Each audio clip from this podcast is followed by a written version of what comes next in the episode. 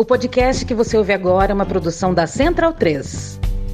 Foi uma época em que alguns dos maiores sambistas foram reconhecidos e homenageados pela nova geração que surgia. Havia também uma nova geração da MPB dando as caras, em especial fora do eixo Rio-São Paulo e do mainstream da Bahia. Em meio a tudo isso, a consolidação do rock, que influenciava os artistas mais jovens. É sobre a impressionante produção musical brasileira de 1973 o Travessia de hoje, aqui na Central 3.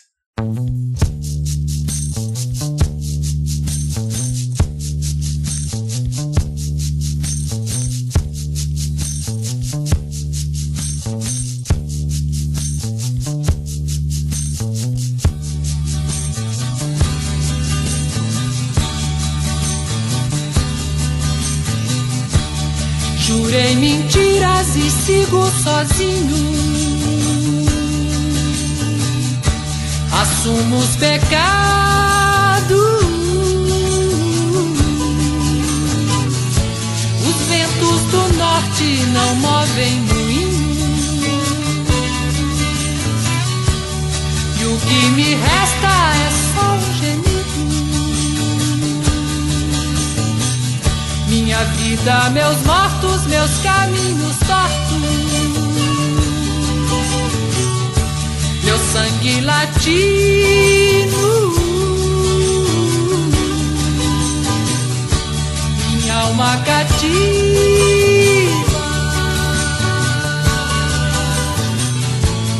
Rompi tratados, traí os Quebrei a lança, lancei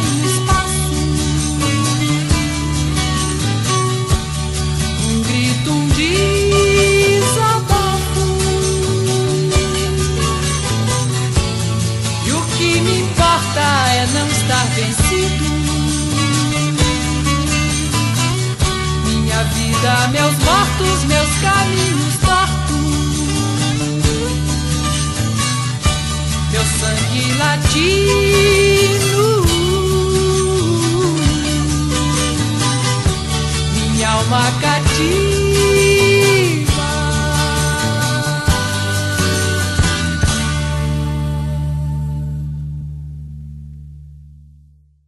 Ao som de sangue latino dos secos e molhados, tem início mais um Travessia especial de 50 anos. Nós já fizemos sobre 1971, sobre 72 e agora sobre 73, um melhor que o outro. Tanta coisa boa que aconteceu nessa época, a época de ouro da música, talvez do mundo inteiro, não só da música brasileira. Tudo muito impressionante nessa época. Bom dia, boa noite, boa tarde. Caio Quero. Olá, Fernando Vives. Realmente, como você disse, muito impressionante. A, a produção de 73 ela é fundamental para a música brasileira. Houve uma mudança na música brasileira desde 73. A gente já fez o de 71, 72, esses anos que se foram importantes, mas 73 a gente pode até argumentar que foi o ano em que a música brasileira mudou para sempre, porque como a gente disse no começo, né, muita gente apareceu, muita gente que até então não, não, não se conhecia, é o Sérgio Sampaio, o Raul Seixas,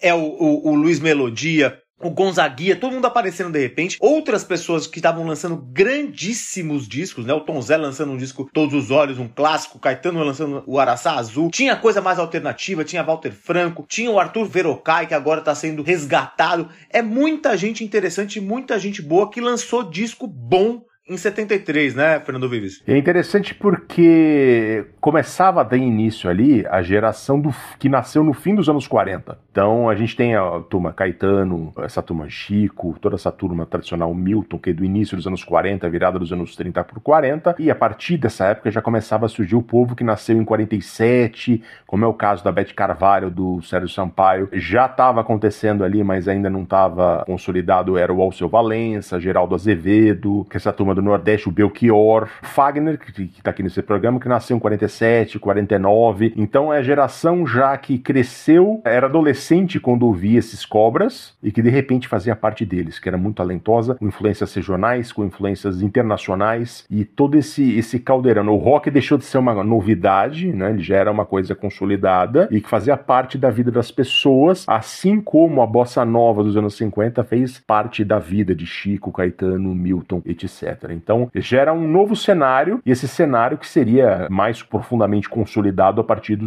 fim dos anos 70, né? Desse momento em diante que essa, essa rapaziada tendo ascensão da carreira até a virada dos anos 80. Antes da gente começar a falar sobre esse programa especificamente, eu queria lembrar, como sempre lembro, que o Travessia você pode acompanhar nas redes sociais também, na página do Facebook, na página do Instagram, procura lá Travessia Podcast, ou nos nossos twitters, arroba caioquero, arroba fdvives. E tem abraço essa semana, Caio Quero. Pois é, tem um abraço pro Vinícius Mendes, professor de jornalismo na FMU, na Faculdade de Jornalismo da FMU aqui em São Paulo, e para as turmas de jornalismo, de radiojornalismo da FMU, porque o Vinícius, olha só, Fernando Luiz, que ousadia, que perigo que ele fez. Ele pôs travessia no currículo da faculdade, ele pôs travessia no currículo da aula de radiojornalismo dele e ainda obrigou os moleques a ouvirem o Travessia, Fernando Vives. Ele me convidou depois para ir lá conversar com duas turmas de radiojornalismo sobre o programa e a gente ficou muito honrado, né, Vives? believers Pois é, Vinícius, um abraço para você. Muito obrigado por a sua ousadia. Você é meio louco e agora a gente se assume a responsabilidade aqui de não falar mais de safadeza, porque safadeza aqui para as crianças da sua faculdade que estão ouvindo. Criança nada, é tudo marmanjo lá, tá tudo no bar ouvindo, que é a maneira correta de ouvir. Espero que vocês ouçam tomando cerveja e falando muita abobrinha. Muito obrigado pela audiência e, pô, um orgulho pra gente, né? Fazer parte disso. Grande abraço pro Vinícius e toda a rapaziada aí do Rádio Jornalismo da FMU. E também, depois desse abraço, temos uma notícia razoavelmente triste. Não é totalmente triste, o Caio quero ter uma mensagem para vocês. Pois é, Fernando Vives e caríssimos ouvintes. Hoje é o último programa antes de um hiato que eu vou fazer, um hiato que a gente não sabe muito bem quanto tempo vai durar, porque a gente vai ter que se reorganizar, porque eu estou me mudando para a terra de Rei Charles. Não o Rei Charles, aquele lá que, que vocês estão pensando. Não é para Georgia. Mas do King Charles. O filho da Rainha Elizabeth. Eu tô me de mudança para Londres agora nas próximas semanas. E até eu me estabelecer lá direitinho, eu encontrar uma casa, a gente estabelecer uns horários para gravação do Travessia, eu vou ficar ausente por um tempinho, gente. Para você que não sabe, Caio Quero ele vai ser assessor do, de imprensa do Príncipe Charles, agora o Rei Charles. Ele tem o Charles lá no WhatsApp. Depois que teve a coroação, o Caio foi convocado para morar lá no Palácio de Buckingham, participar do chá das 5 todos os dias. Vai ser o nosso correspondente em, em Dalton Abbey lá.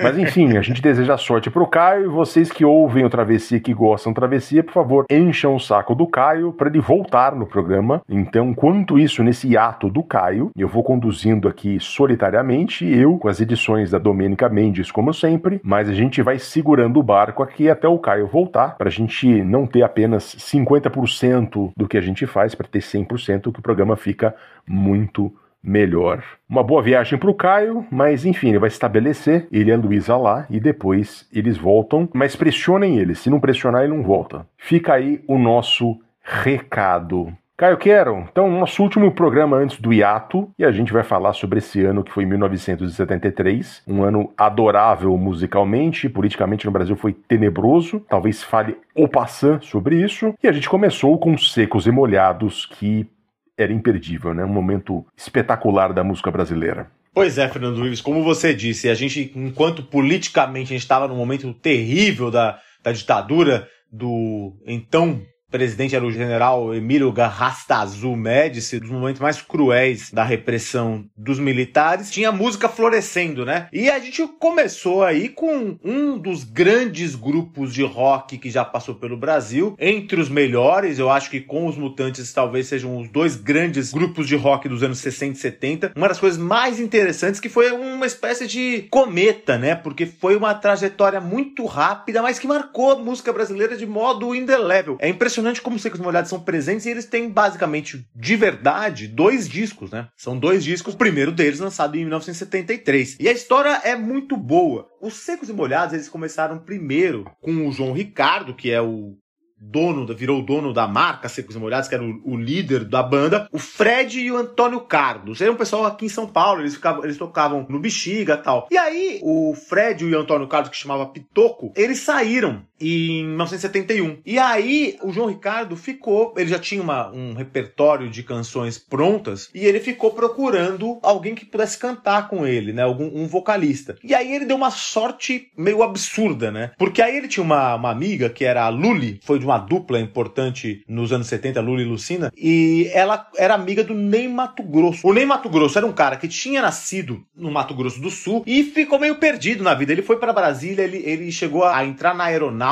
Era um cara que tinha muito. Era um, um cara muito solitário na, na adolescência dele, até porque ele conta várias vezes como o fato dele ser homossexual fazia com que ele se sentisse isolado, solitário, se sentia sem apoio. Ele mudou para Brasília, tentou entrar na aeronáutica, entrou, mas daí não gostou, e aí uma hora ele começou a viver como uma espécie de hippie mesmo. Hippie naquele sentido de dos hippies da. que ainda hoje em dia é difícil de ter, mas hippie que tinha na Praça da República lá, o cara. Ele começou a fazer artesanato e vender em praças tal. E tinha uma vida meio nômade. E, ao mesmo tempo, começou a, a fazer cursos de teatro e tal. E aí, o, a Lully apresentou pro João Ricardo o Ney Mato Grosso. E aí era essa potência vocal, que é uma coisa absolutamente impressionante, né? E aí, logo depois de uns meses, entrou o Gerson Conrad, que era um vizinho lá do João Ricardo, e os três formaram a formação clássica dos Secos e Molhados. Eles frequentavam essa região que era uma região que naquela época era uma região alternativa da cidade de São Paulo, que é o Bexiga, né? A Bela Vista, o Bexiga, como é carinhosamente conhecido o bairro, onde tem, ainda hoje tem alguns bares, tem um teatro Ruth Escobar. Eles tocavam no teatro que chamava Teatro do Meio, na época era o Teatro da Ruth Escobar. E aí, em 73, eles foram pro estúdio, em 23 de maio de 1973, para gravar um disco. O um disco chamado Secos e Molhados. Foram 15 sessões, foram em 15 dias os caras gravaram esse disco. E aí, quando saiu, foi um, um estouro meio impressionante, porque assim, as canções são deliciosas, interessantíssimas. Você tinha coisa assim, você tinha Sangue Latino, que tem essa coisa de uma, uma certa crítica ao, ao, ao, imperialismo americano, que era uma voga na esquerda, e um chamamento de união latino-americana, né? Essa coisa do sangue latino. Tinha o Vira, que é uma música deliciosa, meio portuguesa tal. Rosa de Hiroshima, que é, é, é os caras musicaram um poema do Vinícius de Moraes. Primavera nos Dentes, assim assado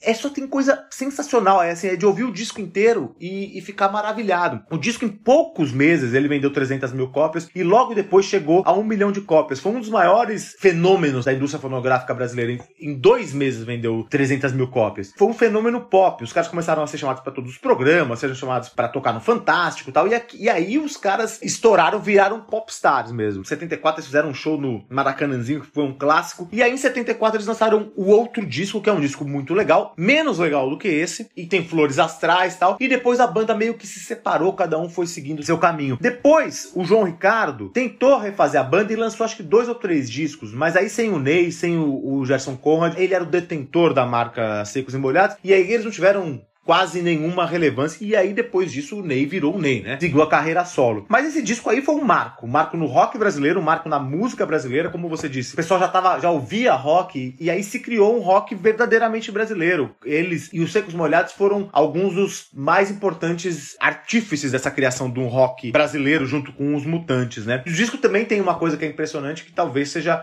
a melhor capa de disco brasileiro de todos os tempos, né? Que é aquela capa que que estão a cabeça deles pintadas em bandeja, cheio de, de artigos que se vendem em armazéns secos, secos e molhados. Então, tem feijão, tem linguiça, tem um vinho lá, e a cabeça deles servidas em bandejas. Coisa maravilhosa, coisa finíssima, Fernando Vives. O André Barcinski, que tem um livro sobre. Ele relançou agora, inclusive, o livro sobre o início do pop brasileiro. Ele cita como um dos marcos os Secos e Molhados. Secos e Molhados que teve essa ascensão que ocupou todos os espaços, além de, de, sucesso de crítica, sucesso de público, ele pegava todos os públicos. Então eles contavam que crianças cantavam, ouviram, ouviram uma música que tem um, todo um apelo infantil, né? Com essa coisa portuguesa, que o João Ricardo era filho de português, né? O pai do João Apolinário era português e cronista, trabalhava na imprensa de São Paulo tal, fugindo da ditadura do Salazar, inclusive, se não me engano. Então tinha esse apelo português que tinha nas raízes, né? Era um escritor também, fazia poemas tal, e eles tinham esse lado ultra popular que agradava crianças e tinha agradava até idosos. Então eles realmente pegaram todas as pontas. E aí ao mesmo tempo tinha esse visual andrógeno, né? Eles cantavam com máscaras, eles cantavam, eles faziam performances. O Ney Mato Grosso em especial foi muito importante pro lado da coreografia do grupo. E quando isso tocava na TV, tocava no Fantástico, era muito impactante. Era um negócio muito uh, uh, avant-garde. Obviamente muita gente ficava chocado, né? O Menino Mato Grosso ouvia todos os impropérios possíveis em relação a isso, mas ao mesmo tempo fazia muito sucesso. Muita gente gostava mesmo de todas as faixas etárias. E era sucesso de crítica, porque eles musicaram em grande estilo vários poemas, como A Rosa de Hiroshima. Sim do Vinícius, entre outros. Várias das músicas deles são sobre poemas. Eles musicaram poemas e fizeram de um jeito muito bom. Tem muita coisa ruim quando a pessoa tenta musicar poema e isso é uma coisa meio esquisita. Esse aí não, eles realmente fizeram um negócio de altíssimo nível e que foi um grande sucesso. Uma coisa que só pode acontecer no Brasil. É uma confluência de fatores do que o Brasil tem de melhor, os secos e molhados. E agora a gente vai pro rock, porque 73 foi o ano do estouro de Raul Seixas.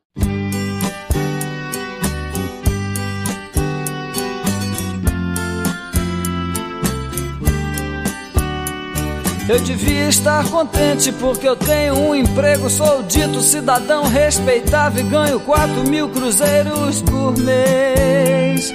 Eu devia agradecer ao Senhor por ter tido sucesso na vida como artista. Eu devia estar feliz porque consegui comprar um Corcel 73. Eu devia estar alegre e satisfeito por morar em Ipanema depois de ter passado fome por dois anos aqui na cidade maravilhosa.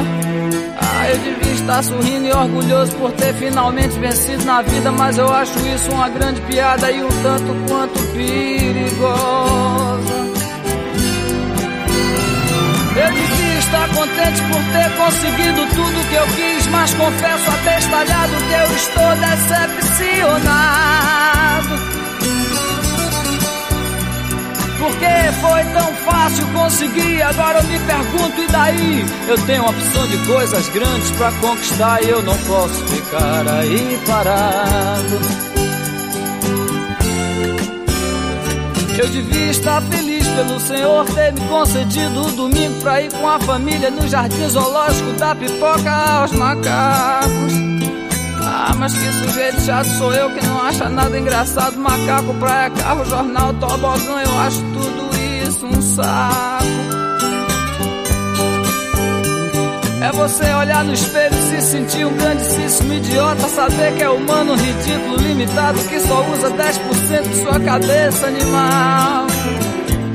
E você ainda acredita que é um doutor, padre ou policial que está contribuindo com sua parte para o nosso belo quadro social.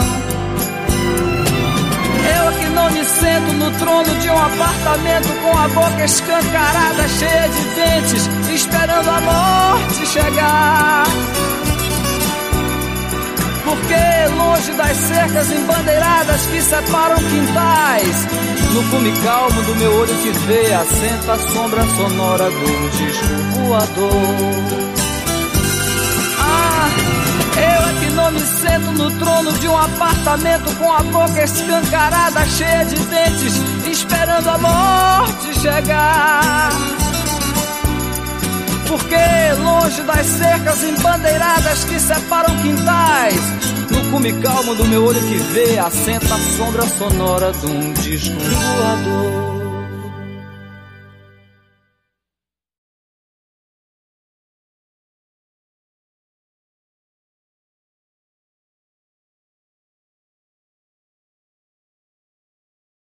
Fernando Vives, ouvimos então um clássico da música popular brasileira, Ouro de Tolo, Raul Seixas, no álbum de estreia do Raulzito, Krieg Rabandolo. Krieg Rabandolo, que tem a ele todo magrão, assim, esquisitão na capa, assim, que é o álbum de estreia do Raul. O álbum de estreia é mais ou menos, né? Mas é o álbum dele como Raul Seixas. Eu vou falar um pouco dessa história. Cris Rabandolo, que foi um disco que marcou 73, vendeu 100 mil cópias, apresentou o Raul pro Brasil, apresentou o rock do Raul Seixas, essa coisa misturada com ritmos nordestinos e rockabilly, rock dos anos 60. Uma coisa super interessante, além das letras e da atitude do Raul Seixas, né? Já em parcerias, algumas parcerias com o Paulo Coelho, essa música não, mas o Cris Rabandolo já traz as músicas da parceria Raul e Paulo. A gente tem um programa especial sobre ele, sobre o Raul, que a gente explica direitinho. E é isso. Foi quando o Brasil conheceu o baiano Raul Seixas. O Raul, ele tinha essa coisa, desde criança, desde pequeno, ele queria ser astro do rock, né? Ele era fanzaço do Elvis. Nos anos 60 ele chegou a ter um grupo meio jovem guarda, Raulzito e seus Panteras, e até abriu pro Roberto Carlos e tal. Mas assim, eles chegaram a gravar um disco e não deu certo, né? Foi um fracasso absoluto. Mas o Raul queria ser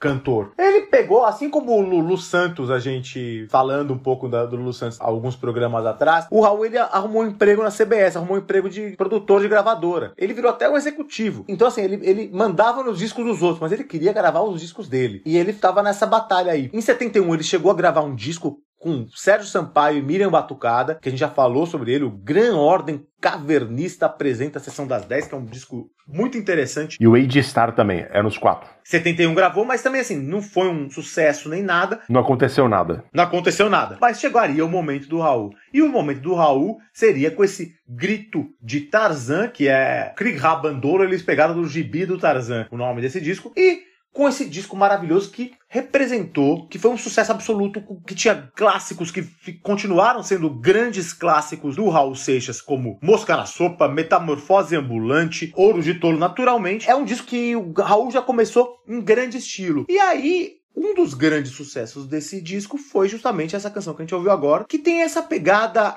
muito crítica à sociedade pequeno burguesa, né? O Raul ele já chega com os dois pés no peito da sociedade pequeno burguesa ao mostrar que algumas das coisas que a gente valoriza, que a classe média valoriza, como elas são vazias no final, né? Como elas são ouro de tolo mesmo. Elas são, elas parecem ouro, elas parecem valiosas, mas elas não são tanto. E essa canção ela tem uma, ela tem uma história muito interessante porque é, o Vives já contou no episódio do Raul, o insight dessa canção veio de uma visita que o Raul e o amigo dele, o Maru Mota, fizeram pro zoológico lá no Rio de Janeiro. Eles estavam lá na frente da jaula dos macacos. Quem, tá, quem conta essa história é o JB Medeiros, na biografia que ele faz do Raul, Não Diga que a Canção Está Perdida, um grande livro, muito legal. Eles estavam lá no zoológico e aí tinha uma mulher lá toda emperequetada, toda arrumada. Ela tava de casaco de pele, salto alto, e ela ficava jogando umas coisas pros macacos, pipoca, coisas pros, pros macacos lá na jaula. E até o, o Mauro Mota, que era um amigo do Raul, falou assim: pelo jeitão dessa mulher aí, tem cara de ser paulista. E aí o que aconteceu foi que ela ficava jogando coisas no macaco, uma hora o macaco foi até o fundo da, da jaula e veio com algo nas mãos do macaquinho. E aí, de repente tacou na mulher. E o que ele tacou pra mulher eram fezes, era um cocô de macaco. A mulher foi lá, tava dando coisa, e aí eles, quando eles viram o macaco jogando merda na mulher, eles acharam o máximo, acharam muito engraçado, mais porque a mulher era, tava toda emperequetada, era toda uma perua. E aí foi que eles começaram o teu insight da música, né? Eles até falam, né? Eu deveria estar feliz pelo senhor ter me concedido domingo pra ir com a família ao jardim zoológico dar pipoca aos macacos. E aí começou a letra da música que tem essa, toda essa crítica à classe média. Na hora de lançar o disco, o Ouro de Tolo, o Raul tava com o Paulo Coelho, o Paulo Coelho ele era jornalista, né?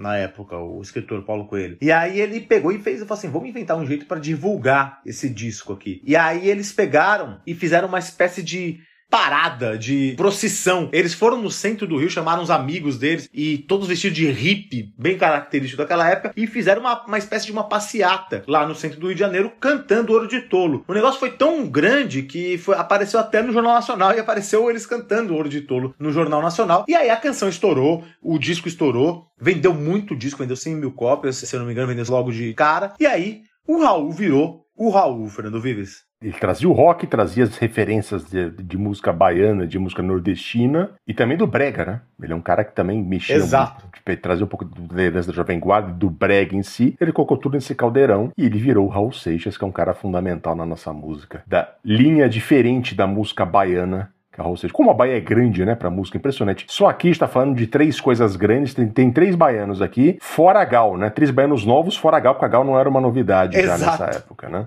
Realmente fora do comum. A gente citou o Sérgio Sampaio, e também foi o ano dele, 73. É dele que a gente vai falar agora, com o clássico demais Eu Quero Botar Meu Bloco na Rua.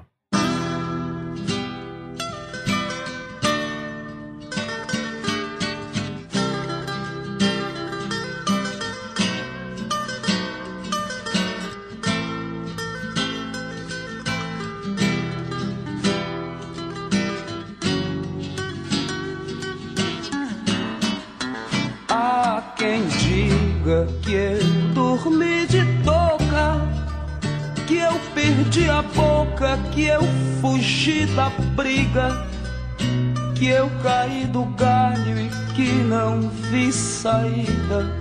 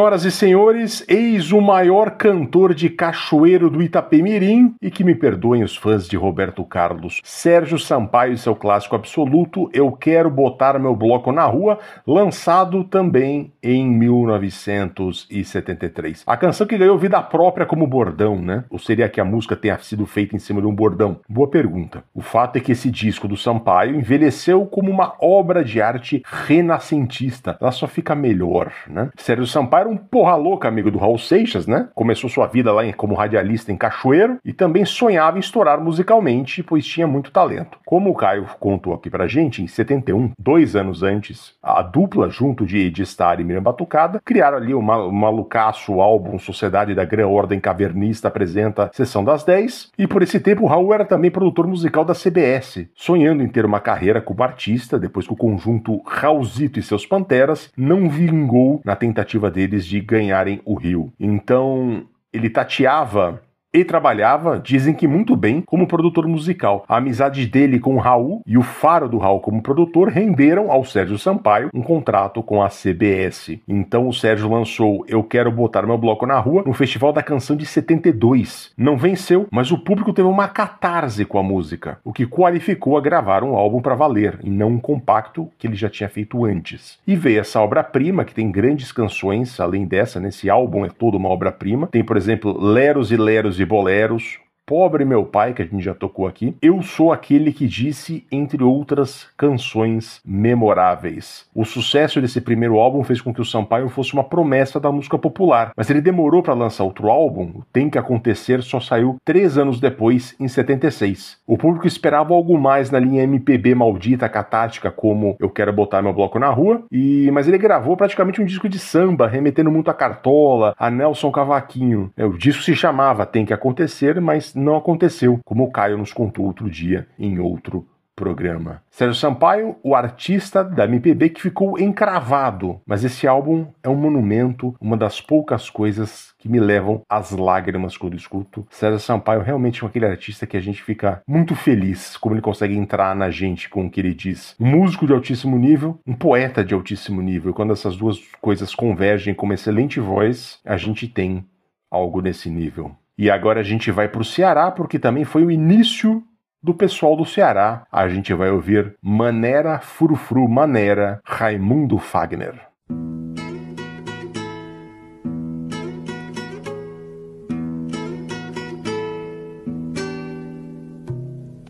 estrela, sol e astro lua. Laia, laia, laia, laia,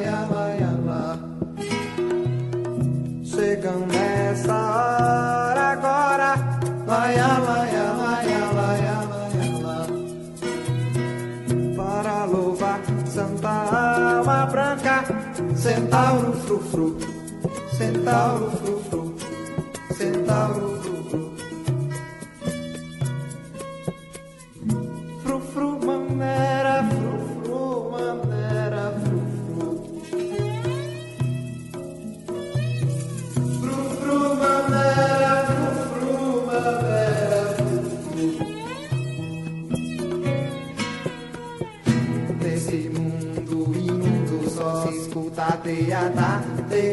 que, tem que ir, brode, brode, brode, chá.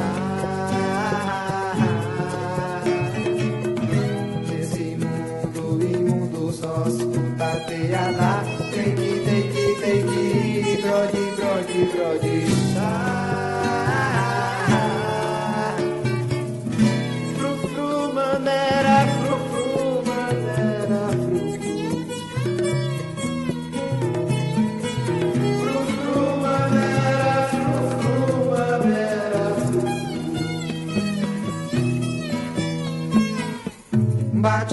Bate, bate com toque, toque, tocoró, toque, toque, tocantins, toque, toque, tocaré.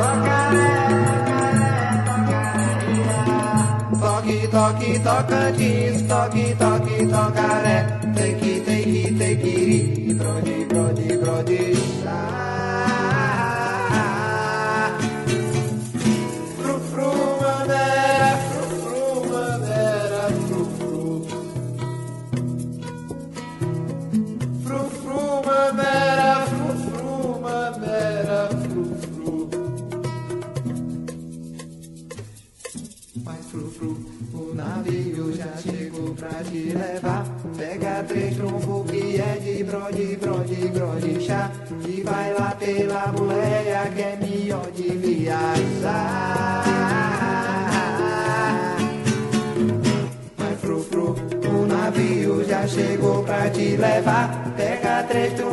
É de brode, brode, brode, chá. E vai lá pela mulher que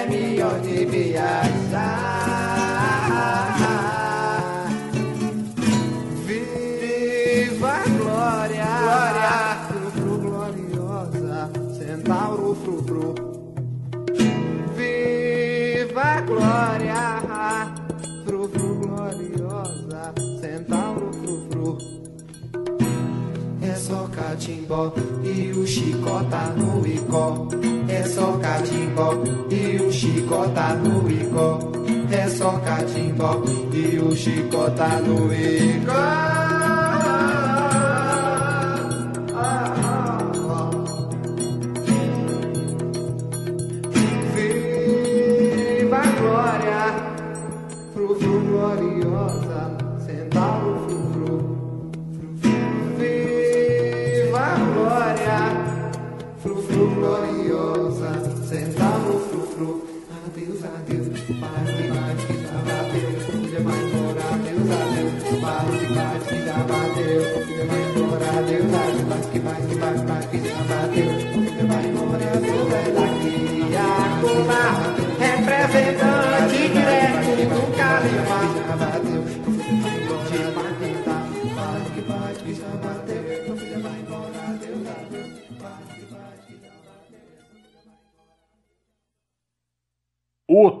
momento delicioso da música brasileira, que grande ano foi 1973. Manera Frufru, Manera, Raimundo Fagner e Ricardo Bezerra. O disco de estreia do Fagner, produzido pelo Roberto Menescal. É interessante como nessa época o eixo Rio-São Paulo começava a abrir os ouvidos para o que vinha fora do eixo. O Fagner, que já tinha lançado um compacto também por uma série do Pasquim, era do movimento chamado Pessoal do Ceará, junto com seu nêmesis, amigo, porém nêmesis, ora inimigo, Belchior, e tinha também o Edinardo, Amelinha e outros que não eram só músicos. Foi de fato um movimento artístico surgido ali em Fortaleza. O disco veio depois que Elis Regina gravou o Mucuripe, uma canção absolutamente profunda, né? E que abriu as portas para o Fagner no Rio de Janeiro. O Roberto Carlos gravaria depois também, no, no, auge do sucesso do Roberto Carlos. O Menescal produziu esse disco, que tem outras canções relevantes como O Último Pau de Arara, Penas do Thier com a Nara Leão, Cavalo Ferro e Manera Frufru Manera, que tem esse nome porque havia uma prostituta no cais de Fortaleza chamada Frufru, que quando estava nervosa, a rapaziada dizia Manera, Frufru Manera. Isso ficou na cabeça do Fagner, que meteu na música. E esse álbum de estreia do Fagner é completamente inserido no momento musical riquíssimo daquele tempo, porque ele tem a mistura da influência do rock, dos Beatles, com o regionalismo brasileiro, com o sertão do Ceará. Um disco de prestígio, mais um de bom gosto assinado pelo Menescal, inclusive, né? Ele vendeu apenas 5 mil cópias daquele momento, foi um sucesso de crítica, mas não de público no primeiro momento. Porém, sedimentou a carreira popular de muito sucesso de Raimundo Fagner. E agora a gente vai falar de uma, uma, artista que já estava consolidada naquele momento, mas que seguia fazendo coisas incríveis, que é a Gal Costa no polêmico álbum Índia.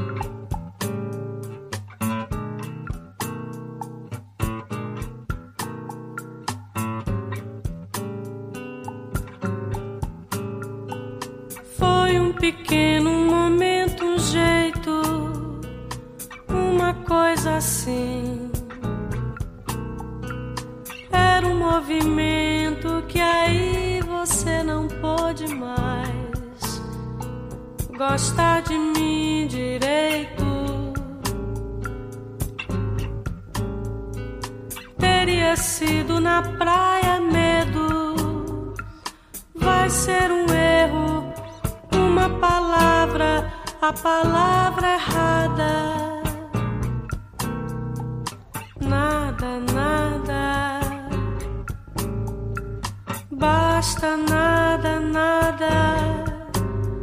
E eu já quase não gosto, já nem gosto do jeito que de repente você foi olhada por nós.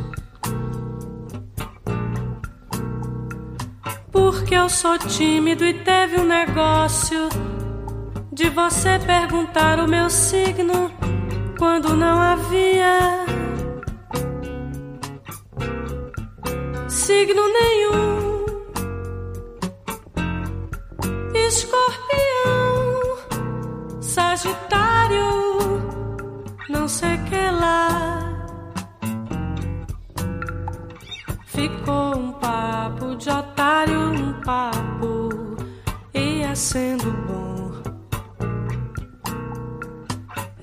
Difícil, tão simples, difícil, tão fácil. De repente ser uma coisa tão grande. Da maior importância, deve haver uma transa qualquer pra você e pra mim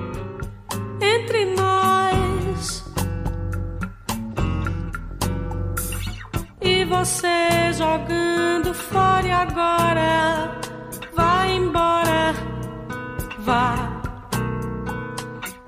Deve haver um jeito qualquer, uma hora. Há sempre um homem para uma mulher. Há dez mulheres para cada um. Uma mulher é sempre uma mulher, etc e tal.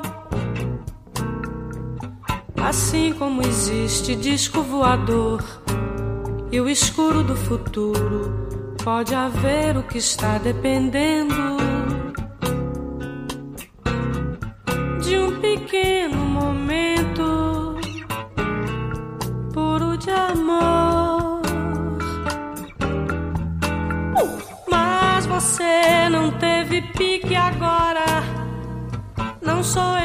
vai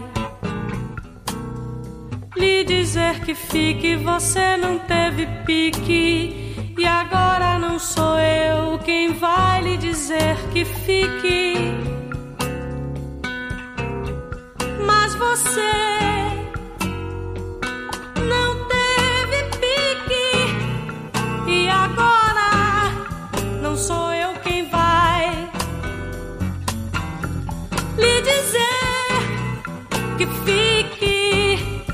Não sou eu quem vai. Você não teve pique. Não sou eu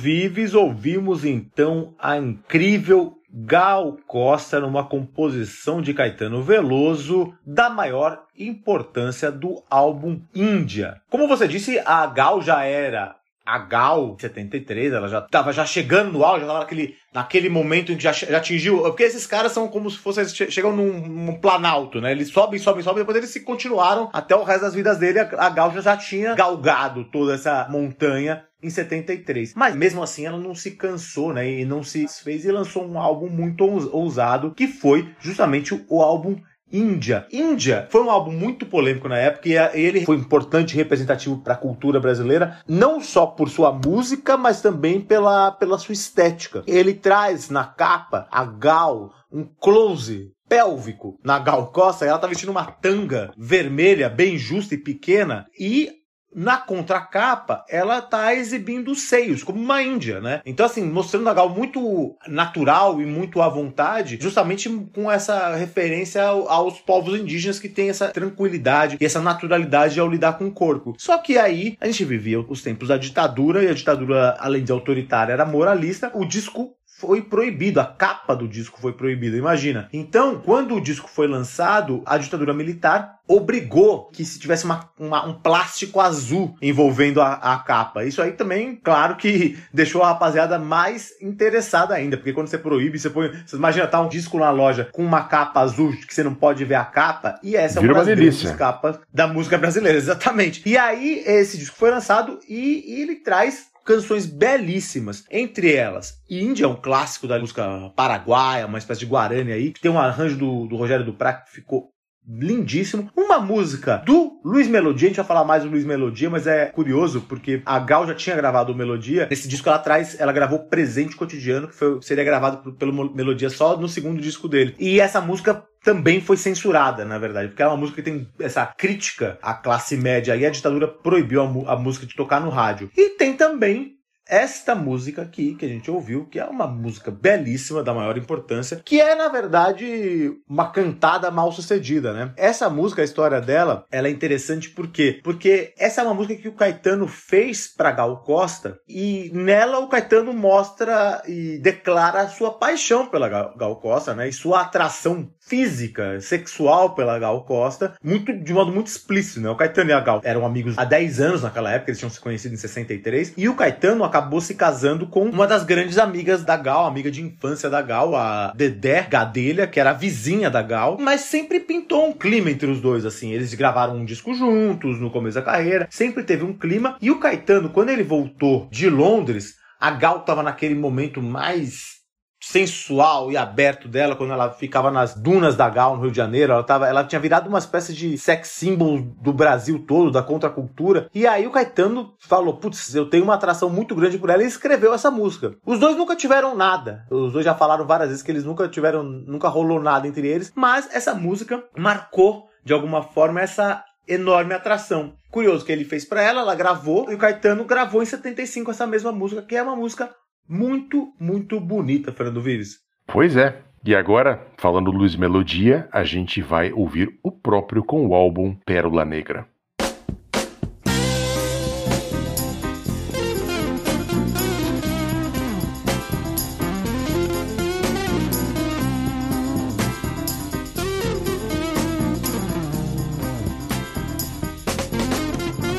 Eu canto, suplico, lastimo, não vivo contigo. Sou santo, sou franco, enquanto não caio no umbigo. Me amarro, me encarro na sua, mas estou pra estourar, estourar. Eu choro tanto, escondo e não digo. Viro um farrapo, tento suicídio. Com caco de telha, com caco de vidro. Caco de telha, com caco de vidro.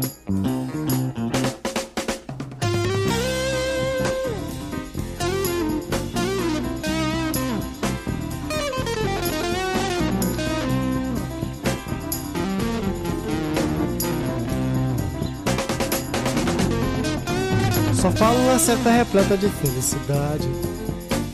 Me calo ouvindo seu nome por aí da cidade. Não choro, só zango, resisto, fico no lugar. No lugar. Eu choro tanto, me escondo não digo. Viro um farrapo, tento suicídio.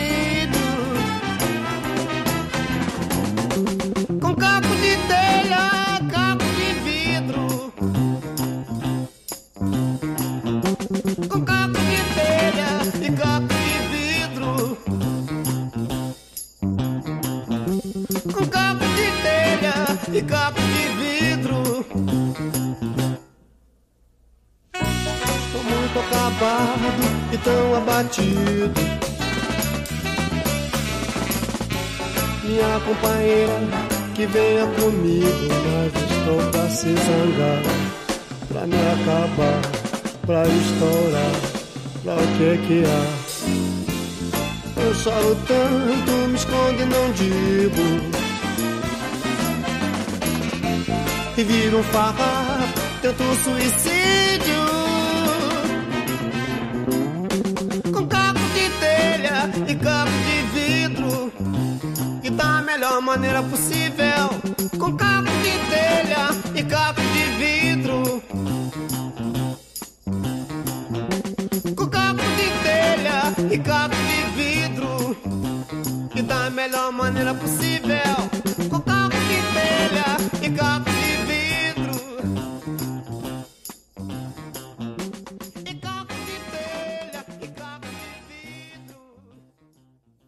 Fernando Vives, ouvimos então Luiz Melodia no seu álbum de estreia Pérola Negra, que é um dos com tranquilidade a gente pode falar que é um dos maiores, um dos melhores álbuns da música brasileira. A gente ouviu Farrapo Humano, música delícia, muito boa, muito interessante como o álbum todo. E é um álbum que, se eu não me engano, ele é super curto, ele tem uma coisa assim meio 35 minutos. Você ouve de uma tacada só, mas assim, é, é- é uma música incrível atrás da outra. É, é o caso de se sentar e ouvir o Pérola Negra inteiro. Esse álbum de estreia do grande Luiz Melodia. Luiz Melodia que é carioca, carioca da Gema, nasceu no Estácio, né, que é o bairro cantado em prosa e verso por ele em várias músicas. Ele nasceu lá no, no- na região do Morro de São Carlos. Quando ele era adolescente, ele teve vários conjuntos meio que vinham naquela coisa, a mistura do rock com uma espécie de soul music que já estava já tava na voga nos anos 60 e tal. Ele teve um conjunto chamado Os Instantâneos, participou de vários programas de, de rádio, de programas de calor, tava tentando lá naquela coisa de estourar. E tentar estourar, tentar fazer a música dele. E aí ele conheceu o Elliot Sica em determinado momento, já no começo dos anos 70, e pelo Elliot Sica ele conheceu o Vali Salomão. O Vali Salomão e o Torquato Neto. Os dois poetas, né? O poeta Vali Salomão, o poeta também baiano Torquato Neto, e os dois estavam naquela produção de show. O Vali, principalmente, estava produzindo shows e discos da Gal. Ele era muito próximo do, da- do Caetano e da Gal. E aí, um dia, o Vali levou o Luiz Melodia, que naquela época não chamava Luiz Melodia ainda, não tinha adotado o sobrenome Melodia, para conhecer a Gal.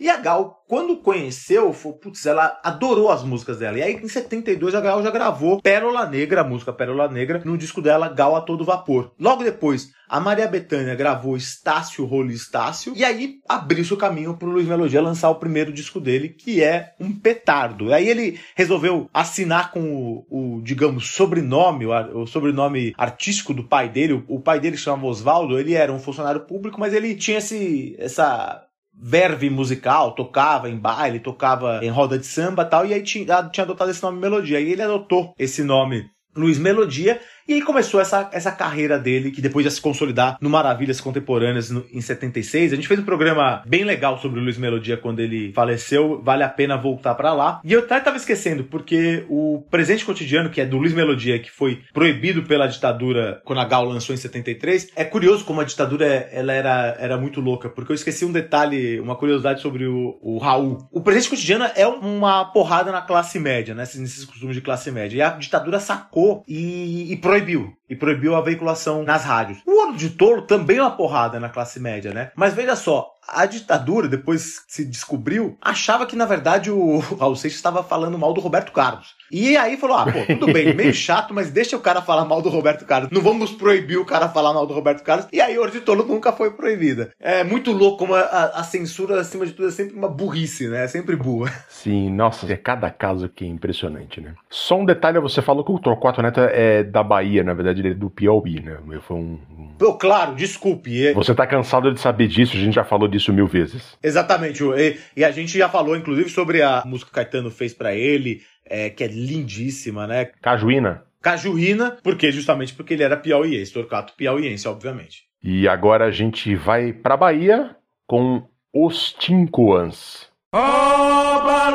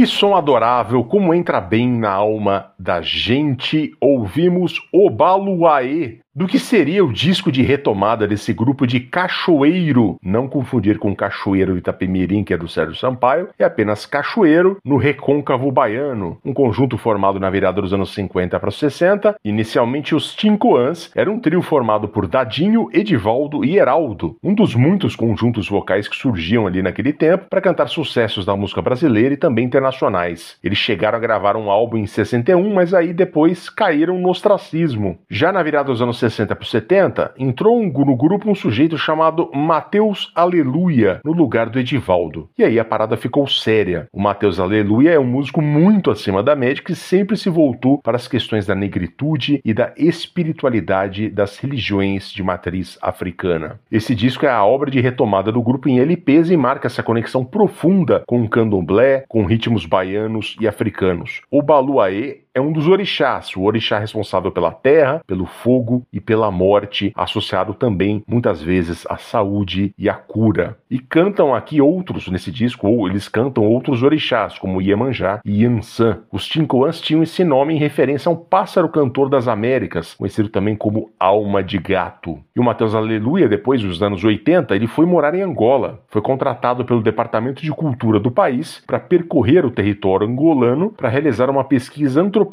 em busca das raízes africanas de várias áreas, não só na música. Por conta do Mateus Aleluia, os Ticoãs é fundamental no resgate da cultura brasilo-africana e cada vez mais tem sido reconhecido por isso. O legal, Vives, é que os anos eles ficaram muito tempo quase que esquecidos, né? E aí eles foram retomados com muita força agora e nessa coisa de. Porque assim, tem essa. É um afropop brasileiro, né? Muito interessante. E sobre o Mateus Aleluia, ele também tem uns discos de carreira solo. Ele tem um disco que é maravilhoso, em 2017, que ele lançou, chamado Fogueira Doce. Procurem, porque é uma coisa incrível, é uma delicadeza absoluta, é muito, muito bonito. É, delicadeza define muito Mateus Aleluia e um próprio como essa música que a gente ouviu agora também faz, faz tem, é muito delicada, muito sofisticada também. Exato. E agora a gente vai ouvir Folhas Secas, Bete Carvalho.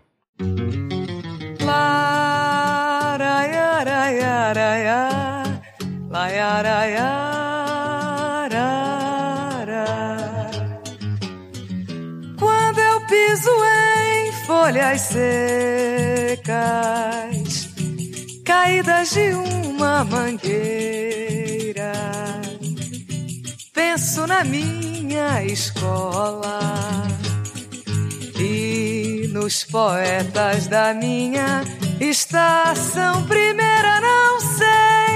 Quantas vezes subi o morro cantando, sempre o sol me queimando, e assim vou me acabando.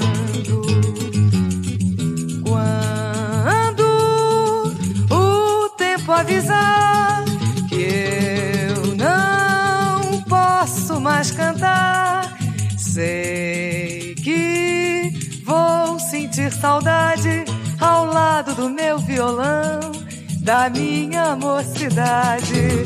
Quando eu piso em folhas secas, caídas de uma mangueira, penso na minha escola e nos poetas da minha estação primeira. Não sei, Nelson, quantas vezes subi o morro cantando, sempre o sol me queimando, e assim vou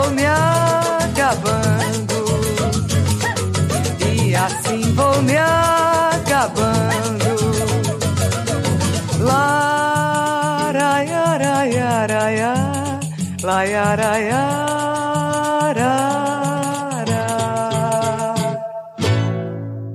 Caio Quero, se eu tivesse que escolher as músicas mais bonitas de todos os tempos, essa aqui estaria na lista. Que linha melódica maravilhosa, música de Nelson Cavaquinho e letra de Guilherme de Brito. A melodia sobe e desce como numa curvatura que parece mesmo uma folha de mangueira caindo da árvore. E é um dos hinos da mangueira, né? Uma canção que fala do amor de seu compositor por sua escola, Folhas Secas. O Nelson Cavaquinho escolheu a Beth Carvalho para cantá-la e ele inclusive toca o violão nessa versão. Esse violão que nós ouvimos aí era o próprio Nelson Cavaquinho, essa entidade da música brasileira. E aqui vale uma contextualização. Apesar de sempre ser conectado ao samba, né, o pai da Beth Carvalho, João Francisco, era um militante comunista e ao mesmo tempo amigo de vários grandes nomes da música do Rio de Janeiro, como Silvio Caldas e Aracide Almeida, por exemplo. Ele recebia na casa deles vários sambistas e cantores, então a Beth cresceu nesse meio, cresceu bebendo nessa fonte. Quando a Beth decidiu ser cantora, ela acabou conseguindo entrar no nicho da bossa nova e das músicas de festivais, né? A bossa nova que tinha explodido ali era o ritmo do momento no miolo dos anos 60. Em 65, a partir de, desse momento, os festivais ganham corpo no Brasil, viram um grande assunto musical do país, né? Mas em 65 ela lança um compacto com a canção Por Quem Morreu de Amor, do Roberto Menescal e do Ronaldo Boscoli. E foi aos poucos entrando nesse mundo e no mundo de festivais, a ponto de 68 ela cantar um de seus grandes clássicos e sucesso absoluto dos karaokês do Brasil, que é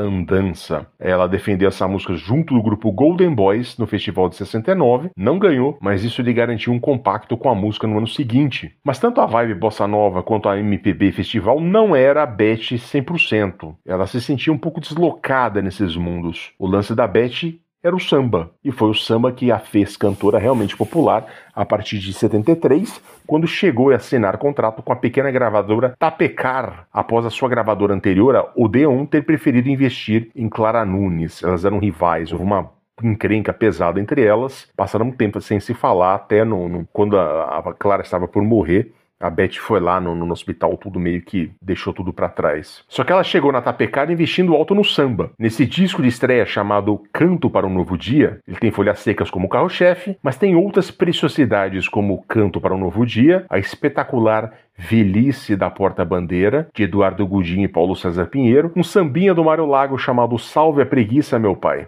Fim de Reinado, do Martinho da Vila, também é outro destaque. E ela também gravava um compositor em ascensão que começaria a, começaria a fazer sucesso naquele ano, chamado João Nogueira. E é um momento do samba brasileiro de extremo bom gosto, arraigado a um samba clássico com acabamento sofisticado e de temática em torno do samba, das escolas de samba do Rio dos Subúrbios. Era a Beth que conquistava a fama de importante cantora nacional e a madrinha do samba a madrinha dos todos os sambistas que surgiram depois no Cacique de Ramos, mas essa é outra fase da Beth a partir no fim dos anos 70. E agora a gente vai ouvir outro clássico absoluto do que se entende por música brasileira no mundo, que é Águas de Março, Tom Jobim.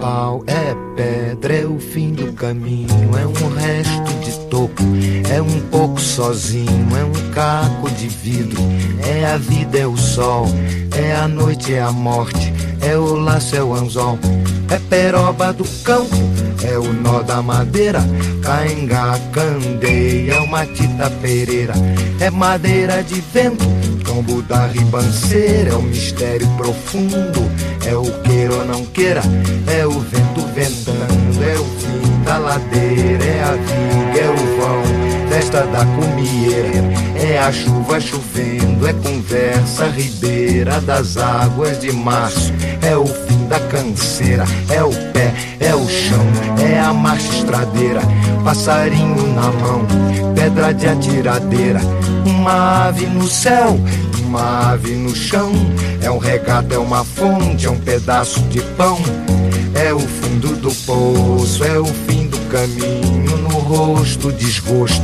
é um pouco sozinho, é um estrepe, é um prego, é uma ponta, é um ponto, é um pingo pingando, é uma conta, é um conto, é um peixe, é um gesto, é uma prata brilhando, é a luz da manhã, é o tijolo chegando, é a lenha, é o dia, é o fim da picada, é a garrafa de cana, o estilhaço na estrada, é o projeto da casa, é o corpo na cama, é o carro enguiçado, é a lama, é a lama, é um passo, é uma ponte, é um sapo, é uma rã. É um resto de mato na luz da manhã. São as águas de março fechando o verão. É a promessa de vida no teu coração.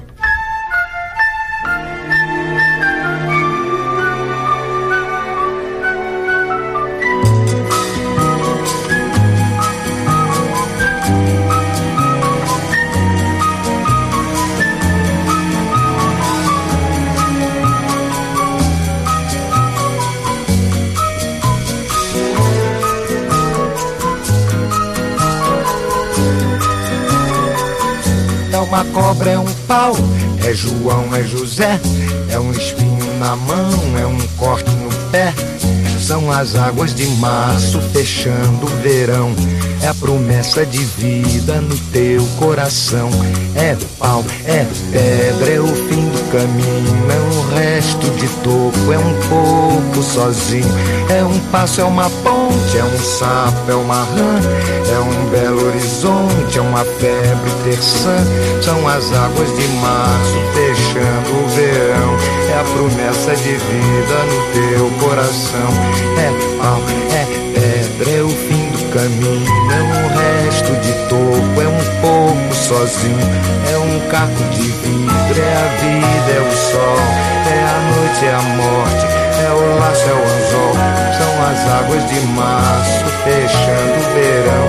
É a promessa de vida no teu coração.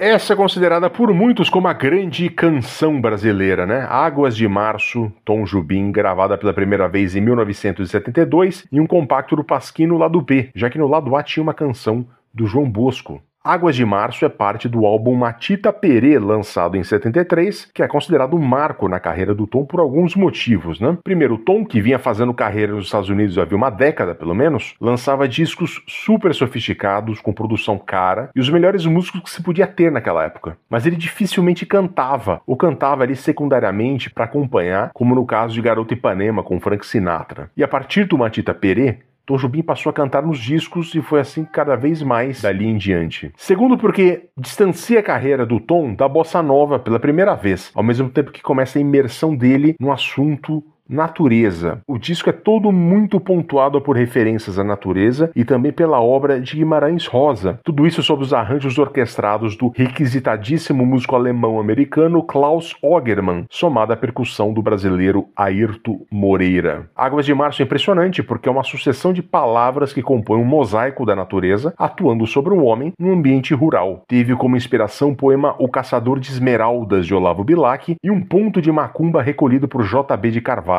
Esse último fez muita gente acusar a música de plágio, né? Esse ponto de macumba, mas não é bem assim. O Tom compôs a música em seu sítio em São José do Vale do Rio Preto, região serrana do Rio, que foi destruído pelos deslizamentos e enchentes de 2011. Segundo Nelson Mota, no momento em que Tom andava deprimido, a música saiu na esteira de Matita Perê, que também é outra música com, com a letra do Paulo César Pinheiro, né? Outro fã do Guimarães Rosa. Reza a lenda que o Tom escreveu a letra de Águas de Março enquanto pescava num papel de pão ali. Baixou o santo e ele passou toda a letra para ali. Então nasci ali, inspirada pela natureza da região serrana do Rio, um dos maiores clássicos da nossa música e da música mundial. E o álbum Matita Perê iniciou essa nova fase na carreira do Tom a partir de 73. E para encerrar essa travessia, de novo voltamos à Bahia, agora na Bahia do interior, na Bahia profunda, a Bahia rural, de Elomar e sua cantiga de amigo, Caio Quero. Pois é, Fernando Viz, a gente vai terminar com Elomar, uma das aves raras da música brasileira, uma figura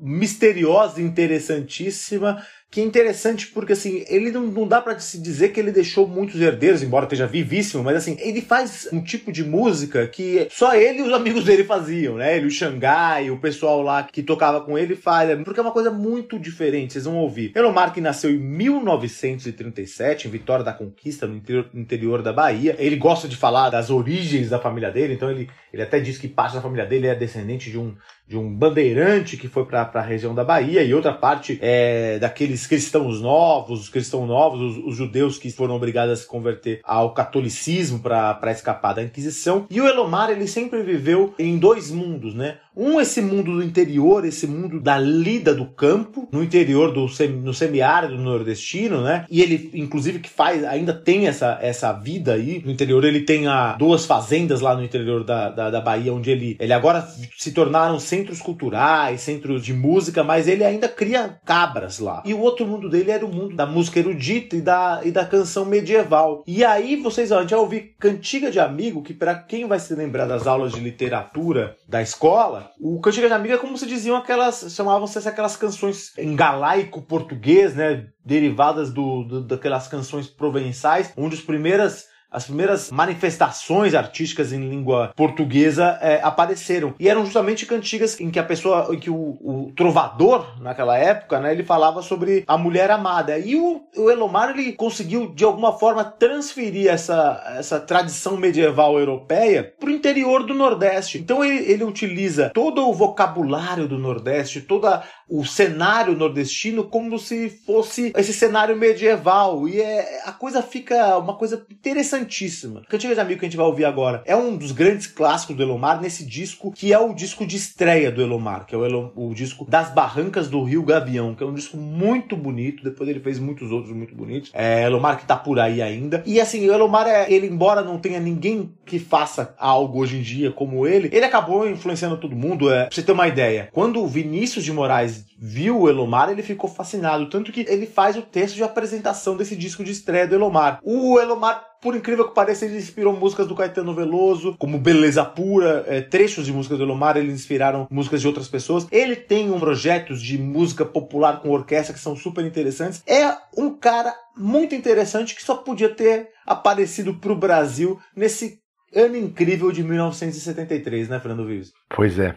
É o começo do Elomar, ele mais velho do que a maioria dos que estavam se revelando aqui, mas ele, apesar da diferença de idade, ele surgiu tardiamente e não é exatamente um sucesso, mas é uma coisa impressionante e também é uma outra vertente da música brasileira. E com Elomar e sua cantiga de amigo, encerramos esse travessia sobre 1973. Caio Quero, espero você de volta daqui a algumas semanas, daqui a alguns meses. Seja muito feliz em Londres e nós vamos nos falar mais pra frente. Até a próxima, um abraço para você. Vamos sim. Obrigado, Fernando Vives, obrigado a todos, um abraço e até breve.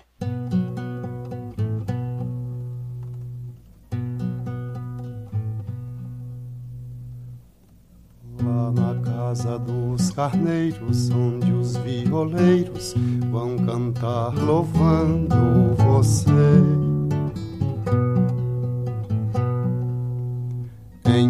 Cantigas de amigo, cantando comigo, somente porque você é minha amiga, mulher, lua nova do céu que já não me quer. Dezessete é minha conta, minha amiga conta uma coisa linda pra mim.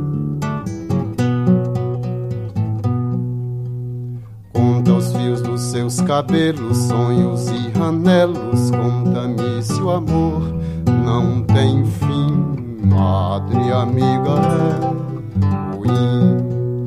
Me mentiu jurando amor que não tem fim. Lá na casa dos carneiros, sete candeeiros iluminam a sala de amor.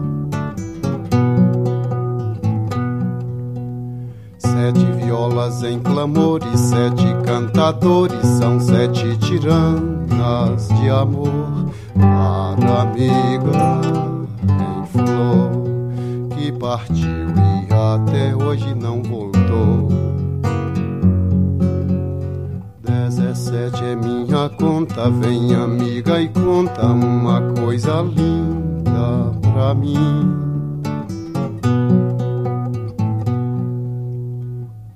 Na casa dos carneiros, violas e violeiros só vivem clamando assim.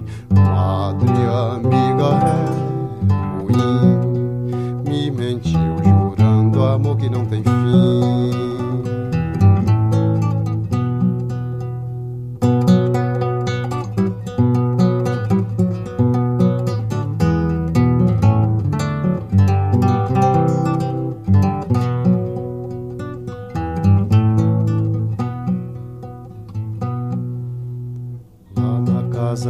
carneiros, onde os violeiros vão cantar louvando você. Em cantigas de amigo, cantando comigo, somente porque você é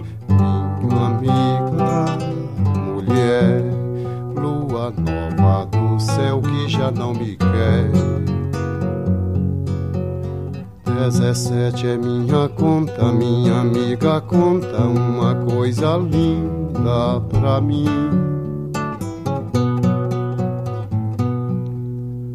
Conta os fios dos seus cabelos, sonhos e anelos. Conta-me se o amor não tem fim. Madre, amiga é ruim. Me mentiu jurando amor que não tem fim.